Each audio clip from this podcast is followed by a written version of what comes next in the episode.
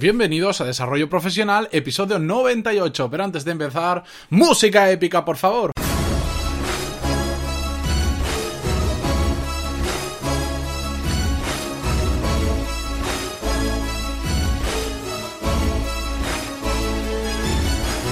Muy buenos días a todos y bienvenidos a Desarrollo Profesional, el podcast donde hablamos sobre todas las técnicas, habilidades, estrategias y trucos necesarios para mejorar en nuestro trabajo, ya sea porque trabajamos para una empresa o porque tenemos nuestro propio negocio. Y esta semana ya sabéis que estamos de celebración porque el día, el miércoles 26 sí, de abril de 2017, celebramos el episodio número 100 del podcast y estoy súper contento por haber alcanzado esa cifra, pero sobre todo por tener aún más energía que cuando empecé para continuarlo. Y eso me motiva muchísimo y encima cada día os está gustando más, cada día hay más personas que me escuchan y eso por supuesto es un motivo de orgullo y satisfacción. Así que nada, seguimos ya con el episodio de hoy, porque hoy vamos a ver cómo gestionar el email como un pro, gestionarlo de verdad, porque entrar en el email y ponernos a contestar o simplemente a cotillar qué emails tenemos, eso no es gestionar, eso es simplemente tener un email y entrar y ya está. Porque para mí la gestión del email, he querido traer este programa porque desde que empecé a, gestionarlo de verdad, a aprender a gestionarlo, dentro de todas las cosas que he aprendido de, sobre productividad, ha sido una de las que ha producido uno de los mayores cambios a nivel productivo en mí.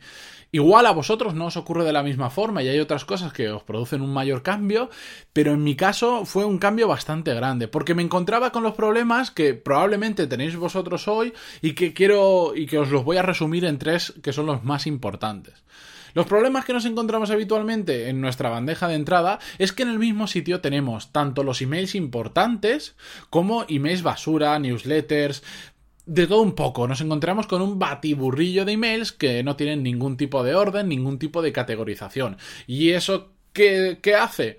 Que nos perdamos los emails importantes porque están dentro de una masa de, emails extraños, de basura, de spam, de newsletters, de cosas no importantes, que nos distraen de, de aquellos que igual solo son cuatro o cinco muy importantes que sí que tenemos que responder rápido o tenemos que dedicarle más tiempo, pero el resto nos distraen.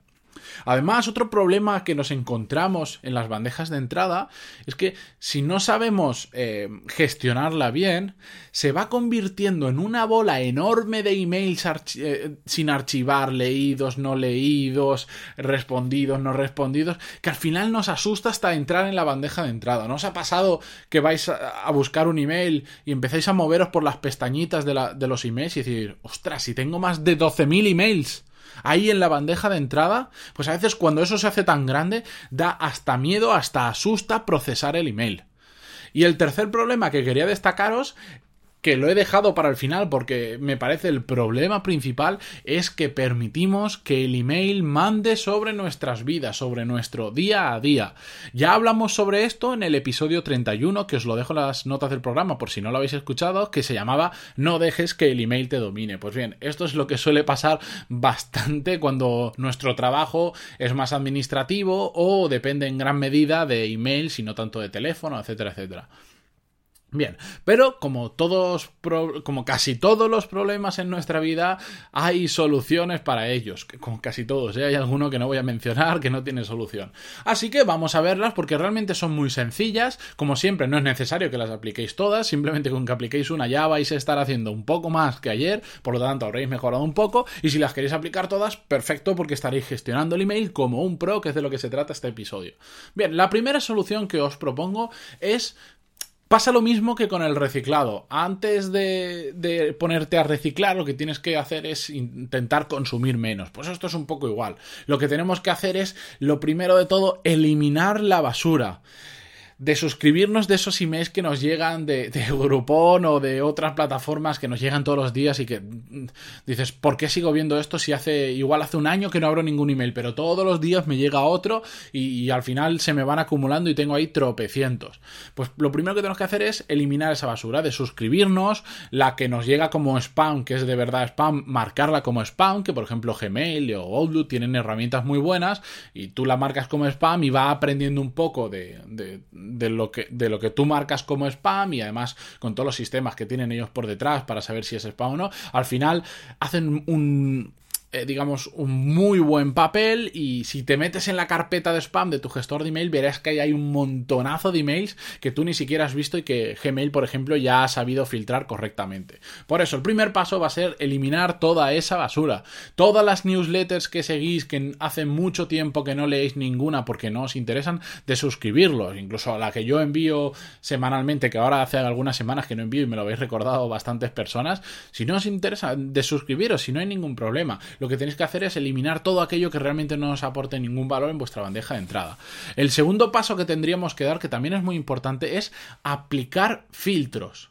Los filtros, casi cualquier gestor de email lo tiene, filtros o carpetas, depende del, cada, gestor lo llaman de una forma o hay incluso como Gmail tiene las dos cosas.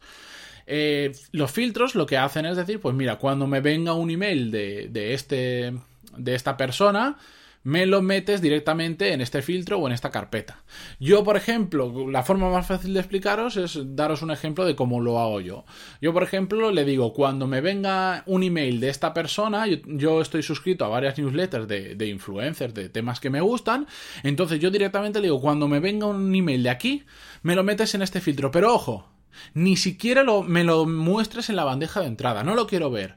¿Por qué? Porque esto yo lo utilizo para almacenar mm, newsletters, pero yo no lo quiero ver en la bandeja de entrada porque me molesta. Yo sé que cuando tengo un rato libre, voy en el autobús, estoy en una cola o lo que sea y tengo ganas de leer algo, me meto en ese filtro, en esa, en esa carpeta directamente y tengo ahí todas las newsletters que sí que me interesan, pero que realmente no me aportan nada si están en la bandeja de entrada. Lo mismo hago cuando me anoto ideas, cuando estoy fuera de la oficina y me quiero anotar una idea, por ejemplo, de un podcast, porque se me ha ocurrido hablar de un tema, lo que hago directamente es enviarme un email que yo poniéndole un asunto determinado, por ejemplo, idea podcast, ya me lo filtra automáticamente y no me lo hace pasar por la bandeja de entrada. Entonces, yo una vez a la semana o una vez cada 15 días reviso ese filtro y todas esas ideas que he anotado ya me las paso a mi calendario de publicación que tengo del podcast. Esos son varios ejemplos de cómo se puede utilizar el filtrado. Para mí lo más importante del filtrado es hacer que no pase por la bandeja de entrada y que se organice automáticamente en las carpetas o en los filtros que a mí me interesa realmente. El, filtrado y las etiquetas es para mí una de las mejores herramientas que tiene ahora mismo Gmail.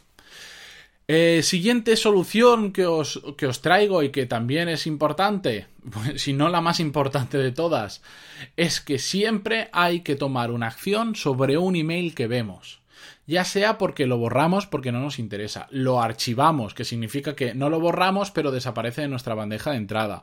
Eh, que lo guardamos con un filtro y lo metemos en una etiqueta como hemos visto antes, que lo añadimos como tarea, que ojo, aquí está muy bien eh, Google porque eh, tú desde un email lo puedes convertir en una tarea en Google Task que se te puede ir directamente a Google Calendar, que está muy muy bien. Yo en concreto no uso esta herramienta porque yo me organizo de otra forma, yo lo hago de forma manual. Veo un email que me conlleva una tarea, entonces directamente me voy a Google Calendar y le asigno una hora determinada de un día determinado para hacer esa tarea y ese, email directamente lo archivo. Pero esto lo puedes hacer de forma más automatizada con Google Task. Lo que pasa es que para mí hay determinadas cosas que hace Google Task que no, no me de gustar. Pero bueno, ahí para gustos, colores. ¿Qué más podemos hacer con un email? programarlo para verlo más tarde. A veces pues vas con un poco de prisa, no te da tiempo siquiera apuntarte la tarea, pues hay muchas aplicaciones, em, extensiones, por ejemplo, del navegador de Google Chrome y de Safari que te permiten ese email en Gmail, pues decir, mira, muéstramelo el lunes a las 8 de la mañana o muéstramelo tal día a tal hora y te desaparece la bandeja de entrada y a, la hora que tú lo has dicho que a la hora que tú lo has programado te vuelve a aparecer ese email para que lo vuelvas a procesar pero es muy importante que siempre hagamos algo con esos emails. Siempre tomemos una acción. No podemos ver un email y dejarlo en la bandeja de entrada porque si no vamos a caer en el problema que os comentaba de que se empieza a hacer una bola enorme, enorme de emails que termina asustándonos el procesarlo.